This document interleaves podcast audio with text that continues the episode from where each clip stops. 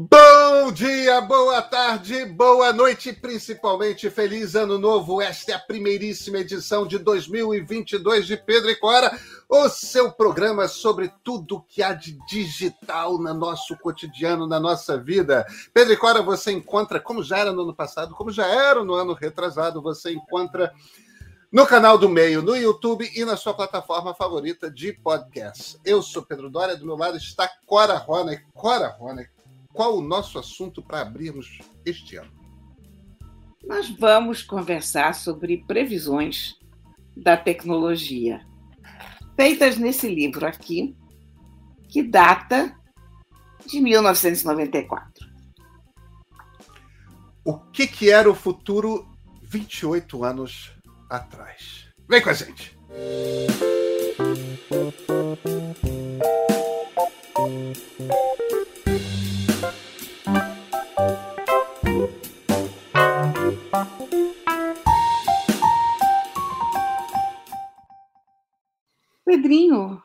feliz ano novo para você. Cora Rony, feliz ano novo. O que, que você eu... traz de novidade, hein, Cora? Olha, eu espero que esse seja um ano de fato novo. E ah. não 2021 versão 3.0, 2020 versão 3.0, sei lá o quê. Ah, olha, e eu, na verdade, eu, eu acho que é muito perigoso a gente prever o futuro. Mas, como a gente está no começo do ano, como isso é quase insopitável, né? Como a gente sempre cai nessa, eu hoje trouxe um livro para a gente conversar. O livro Opa. se chama Dvorak Predicts. E é um, John um, C. Dvorak. John C. Dvorak John C. Dvorak foi, durante muito tempo, o principal colunista de tecnologia, de tecnologia da imprensa na, americana. Na imprensa americana. E ele também começou uma coluna de vinhos, na época que ninguém escrevia sobre vinhos. O Dvorak já escrevia sobre vinhos, adorava vinhos, estava fortemente envolvido com a indústria do vinho lá, lá da Califórnia.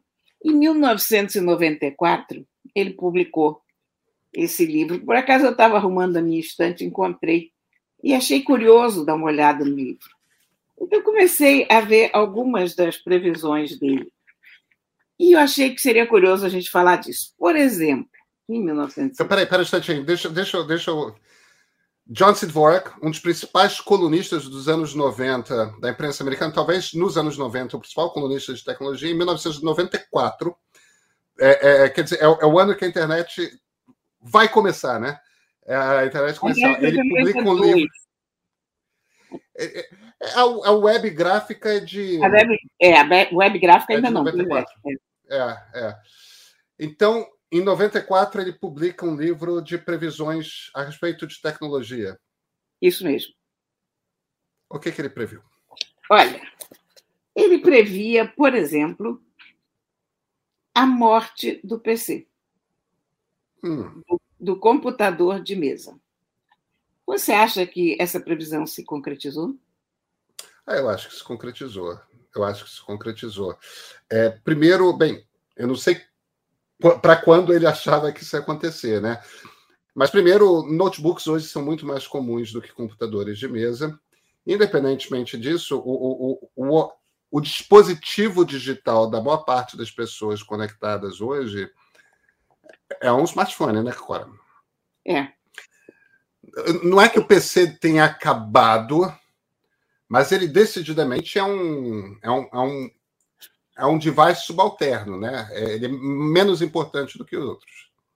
É muito, é muito curioso a gente ver quais eram as discussões da época, porque o Warren diz que ele escreve que há um grande debate sobre se um laptop jamais chegará a ser a principal máquina que você usa ou a única máquina que você usa.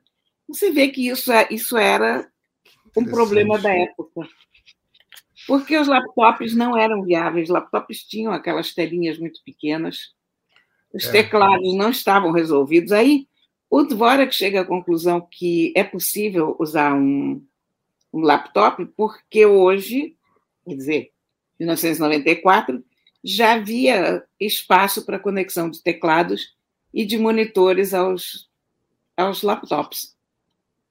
Então, na verdade, ele estava prevendo a integração do, do laptop a um conjunto de mesas, a um monitor maior e a um, é. e a um teclado grande. não, é, não uso é, como laptop, né? Que, que é a estrutura que eu uso, Cora, há uns 20 anos. Pois é. Um notebook me... ligado a um teclado, mouse e monitor. Eu me lembrei imediatamente de você, porque, na verdade, ele usa basicamente como CPU e. Isso. Agora, eram máquinas mais fracas, né? Em 1994. Você, você hoje não tem diferença de. A não ser que você edite vídeo, tipo para cinema, aquela coisa que você precisa de uma quantidade abissal de processamento, é, cálculos matemáticos muito complexos, esse tipo de coisa. É, é, a, a, não ser que seja nesses casos muito específicos, não tem nada que você queira fazer que um, um notebook hoje não faça, né? Mas, de jeito nenhum. Outra previsão dele. O domínio da Microsoft vai terminar de forma abrupta. Aconteceu. Você acha? Aconteceu. Ah, eu, eu, eu vou te dizer o que, que eu acho que matou a Microsoft, a web. Por que, que eu acho que é a web? Eu, eu lembro de ter essa discussão, de entrevistar alguém. Foi um pouquinho depois disso, Cora, 1996, 1997. 1996, eu tive no Vale do Silício, eu fiz uma série de, de entrevistas e uma das pessoas que eu entrevistei me falou que me, me, me falou não, é que hoje você pensa em plataforma como o Windows. O Windows 95 era recente, né? Hoje você pensa em plataforma como o Windows, como sistema operacional do computador. Mas a web vai virar a plataforma que todo mundo usa. E, de fato, talvez não seja mais propriamente a web, o sistema operacional que você usa hoje é absolutamente irrelevante, Cora. Você, o, o, os aplicativos estão na web, tudo está. E o domínio da Microsoft era, era uma consequência de a Microsoft ser dona do sistema operacional que 90%, 95% das pessoas usavam. Primeiro foi o DOS, depois foi o Windows. Quando, quando isso acabou, veja, a Microsoft é segunda ou terceira maior empresa dos Estados Unidos. É uma empresa extraordinária e tudo mais. Agora, não é uma empresa que seja dominante da tecnologia. A Microsoft não decide o que vai ser como ela decidia nos anos 90. Você acha que ela. Você acha diferente? Eu acho um pouco diferente, porque eu acho que o domínio deles hoje é soft. Quer dizer, no sentido que né, no sentido que, em 94, todos nós brigávamos contra a Microsoft, a gente percebia aquele povo dominando o mercado e a expansão daquela coisa, e hoje ela conquistou todo o desktop. Todos os PCs praticamente rodam Windows. Você vai ter um ou outro rodando Unix, sei lá, vai ter a fatia da Apple como sempre, mas. É, mas, mas você vê, o, o, os meus filhos, por exemplo, é, os dois têm computadores, são Chromebooks. É, eu. Mas o Chromebook um é software... pequena. Não, eu sei disso, mas só existe um software Microsoft que eu uso. É, recorrentemente, que é o Word. O, nenhum outro tá, software. Você está no Mac, mas se você está no PC, você é usuário do Windows. Cora, é verdade, mas, mas você não precisa do Windows para viver. Se você trocar de computador, você vai continuar usando todas, 90% das coisas que você usa, você vai continuar usando. Vai, Enquanto que se você vai para os anos 90, se você trocasse de computador, você estava aleijado. Você não tinha. É, o, o, o meu ponto aqui é o seguinte: a Microsoft você não vivia uma vida digital sem a Microsoft nos anos 90. Isso não era uma coisa possível, mesmo que você usasse um Mac. porque o Office era o Office da Microsoft e você tinha um Office desidratado porque não era tão bom quanto o Office para as plataformas Windows e DOS. É, hoje, Google. Microsoft é mais dominante que o Google. Microsoft é mais dominante que Facebook. Microsoft. O, o poder das empresas digitais é muito mais difuso ela, ela é menos influente, talvez, mas ela é dominante. Ela é dominante daquele jeito que a IBM era, digamos, nos velhos é, tempos. Veja, ela fazia eu não dizendo parte... que ela não é eu não estou dizendo que ela não é importante. Ela é uma empresa extraordinária. Satya Nadella é um dos grandes CEOs do mundo da tecnologia hoje, o CEO da Microsoft eu, eu só acho que quando o Dvorak fala de em 1994 a Microsoft vai deixar de ser dominante, é porque não existia vida sem Microsoft. Sabe hoje... qual era a discussão? Hum. A discussão era com o S2 da IBM. Ah, eu, eu usei o S2 uma vez. Mas é isso, é o sistema operacional. Será que o, é, Para a maioria das pessoas, isso não é nem relevante, porque o, o device digital, o device da, da vida tecnológica é o celular. É. A é, Microsoft rodou no, no mundo móvel. Essa, essa, essa é uma discussão, aliás, que só diz respeito a PC, né? Isso é muito engraçado. E olha que a Microsoft teve, a meu ver, o melhor sistema operacional de celular, que era o Windows Phone. É, Infelizmente, mas... esse sistema foi o que demorou mais a chegar e faltou a ele um ecossistema como tem a Apple ou como tem o Android, porque era o mais personalizável dos sistemas, tinha uma lógica cristalina. Eu gostava tanto dele que até hoje eu uso um shell da, da Microsoft no, por cima do meu Android. É, mas, mas isso é não, daquelas coisas. É, quem entra é, primeiro. É, mas eu fiquei com muita pena quando o Windows Phone saiu de mercado, porque eu achei que. Porque ele aproveitava toda a experiência anterior dos outros para fazer um produto é, mas... mais interessante. Porém, né? It's history now. Olha aqui, outra coisa. O CD-ROM vai bombar. Bombou e morreu, né? Bombou e morreu. Você já bombou, já morreu. E a gente nem se lembra disso. Durou o que o CD-ROM? Durou cinco anos? Ele durou muito menos do que eu imaginava que ele ia durar, aliás. Ele durou cinco anos, né? A, a, a internet matou o CD-ROM, né? É, ele dizia aqui que o CD-ROM se tornará o meio de, de armazenamento em massa para todos os dados. Não apenas dados para, de pesquisadores, mas para todo mundo. Isso porque eram tão caros os drives naquela época que ninguém tinha CD-ROM, né? Outra, o reconhecimento de voz será a killer application dos anos 90.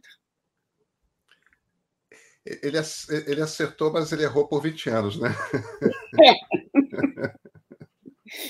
Reconhecimento de voz realmente é uma killer app hoje. E eu acho que vai tem tudo para crescer muito, muito, muito.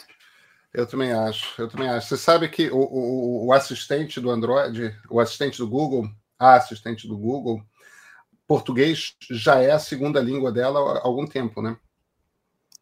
E eu acho que é uma questão de geração.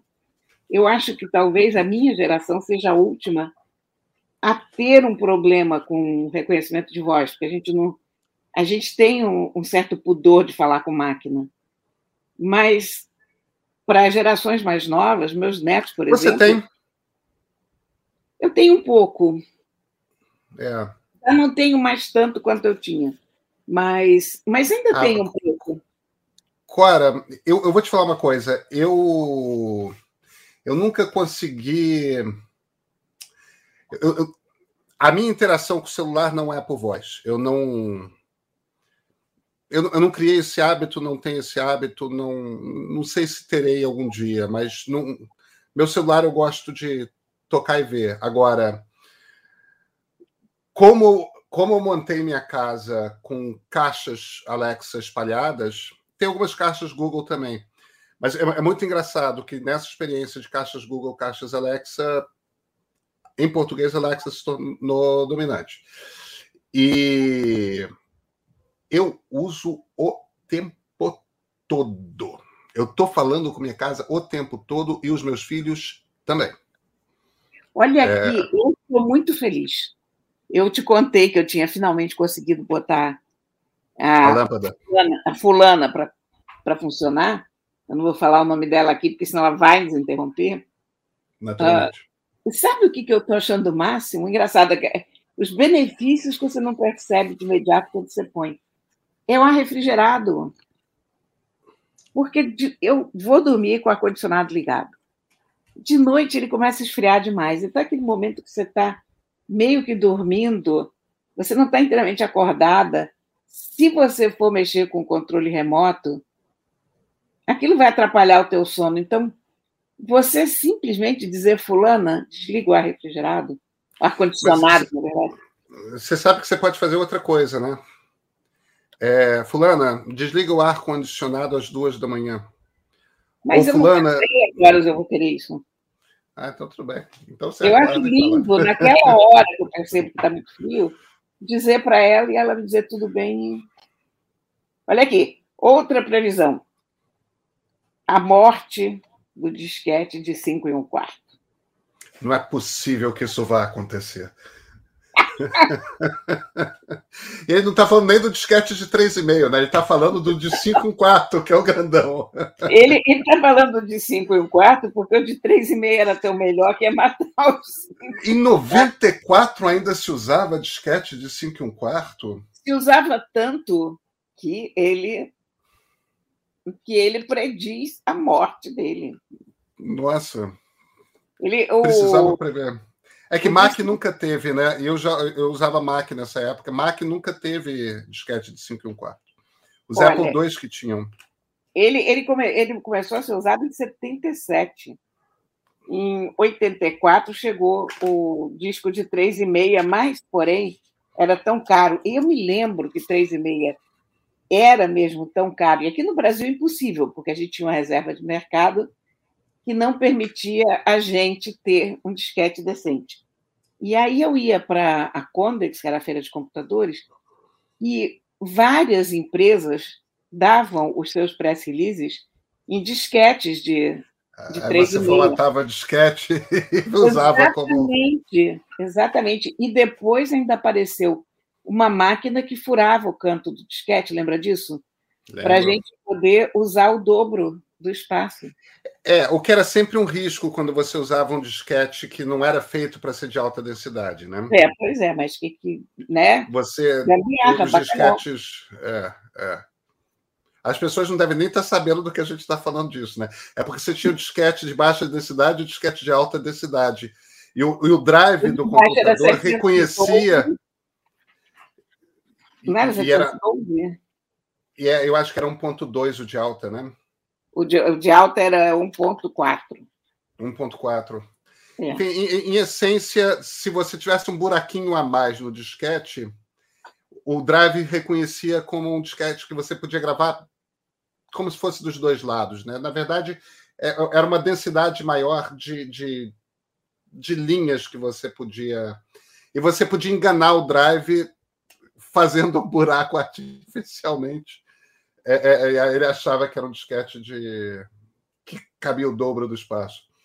E evidentemente os chineses começaram a fabricar aquelas máquinas furadoras de, de disquete aos milhares, milhões.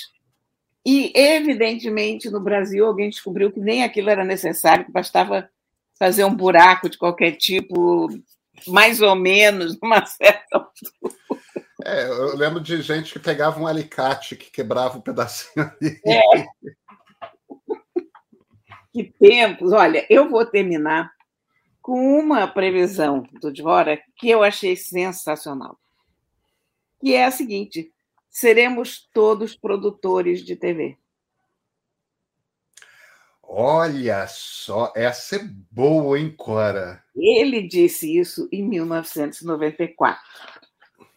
Uh, aí, como é que ele descreve? O que, que ele diz exatamente? Eu vou, vou dizer para você. Ele diz que TV a cabo não tem o menor sentido. Que, que os anunciantes imaginam que 500 canais vão criar um tipo de, de canal de nicho para dirigido para as pessoas, né? Mas ele diz que esse sonho não tem a menor possibilidade de, de se concretizar, porque 500 canais é uma coisa, mas o dia de 24 horas é uma realidade maior do que os 500 canais. mas ele diz que não serão 500 canais, que serão 50 mil ou mais. Olha que coisa curiosa. Canais produzidos individualmente em lares ou empresas, mais ou menos da mesma forma que os BBS daquela época. Quer dizer, no BBS a gente subia conteúdo, então você tinha um canal, o que hoje a gente chama de canal, mas que naquela época não chamava de canal, você tinha um board, né, um, de gatos, por exemplo. Eu participava de fóruns de discussão e tal, produzia muito conteúdo sobre gato. Tinha o, o, fórum Rec Pets Cats, que era recreational, né, pets e cats. Uh, e ele já fazia uma analogia com isso nessa época, eu achei isso muito interessante. Uh, você está falando que... da Usenet. Exatamente. Da Usenet, né? É. Olha aqui, aí ele diz assim: as atividades mais triviais se transformarão em entretenimento. Uh, assistir a uma pessoa instalar uma nova placa de som pode, na verdade, ser muito interessante para um monte de gente que acabou de comprar uma placa de som. A quantidade de coisa que eu, que eu, que eu faço abrindo um vídeo no YouTube, como é que faz? Entende? Preciso trocar uma tomada, eu não sei trocar tomada, eu não quero confundir os fios. Tem um vídeo no YouTube que te ensina. É, que é essencialmente ele está descrevendo. Essa é a mais impressionante de todas, Clara. Porque tá essa tá é no YouTube. impressionante. É. Porque as outras, as outras todas eram trends que todos nós que estávamos na, na tecnologia mais ou menos prevíamos. Mas isso aqui foi uma viagem dele. Isso foi totalmente pré-telefone celular. O que ele previa eram câmaras de vídeo relativamente baratas, o barateamento da, as câmeras de vídeo com conexão direta ao computador. Ele, ele achava que o ponto para isso seria a conexão direta entre as câmeras de vídeo e os computadores, e com conexões de SDN, de fibra, né? com uma internet boa e estável. Né? Eu achei isso absolutamente fenomenal. E aí, uma última previsão que, olha, meio que vem se cumprindo há 20 anos também, é o seguinte: a realidade virtual vai fracassar. Ela está fracassando há 20 anos. É, a, a 25, né? A, a 30, na verdade, porque a gente vai entrar em 2022, é 28 anos depois desse livro. Ela, ela hoje é, se chama metaverso, mas eu, eu, ainda acho que vai acontecer, mas eu acho que é uma coisa para a década de 2030 com 6G. O, o, o 6G tem as tecnologias que. Isso é, isso é uma discussão para um outro programa. Por um acaso, Cora, você estava falando de disquete. Esse cartão aqui, a gente chama de cartão de memória, mas isso aqui é um disquete, né? É... 128 gigabytes. Pois é. É, é, é o cartão da. Eu perdi um terabyte em casa. É, pois é. Como é que se perde um terabyte? Eu te pergunto isso. Eu, eu tenho, eu tenho um, um, um thumb drive, um, um, eu não sei por que, que thumb drive em português é pendrive, mas isso é uma outra discussão. Mas eu tenho um pendrive no meu chaveiro de 2 terabytes. É... Meu chaveiro pendurado ali junto com as chaves, porque eu posso precisar. E às vezes eu preciso mesmo. Se liga no USB, tem 2 terabytes. Isso é, é muito assustador, né? Eu, eu, fiquei, isso, né? eu fiquei tão perturbada quando eu perdi um terabyte, porque na minha cabeça um terabyte não é perdível, sabe? Não, não é uma grande, não é uma coisa que se possa perder. No entanto, era um, hum. uma coisinha desse tamanho que se perdeu. Clara, começamos o ano, né? Começamos o ano. Com previsões direto de 1994, 28 anos atrás. Que programa divertido de fazer. Nos vemos na sexta-feira? Em 2023, com toda certeza. Em 2022 ainda, Clara. Infelizmente, a gente vai ter que esperar. É um 2022?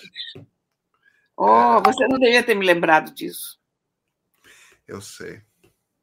Mas, mas já que tem que viver 2022 antes de chegar 2023, podemos nos ver na sexta-feira? Podemos, em 2022. Então, maravilha.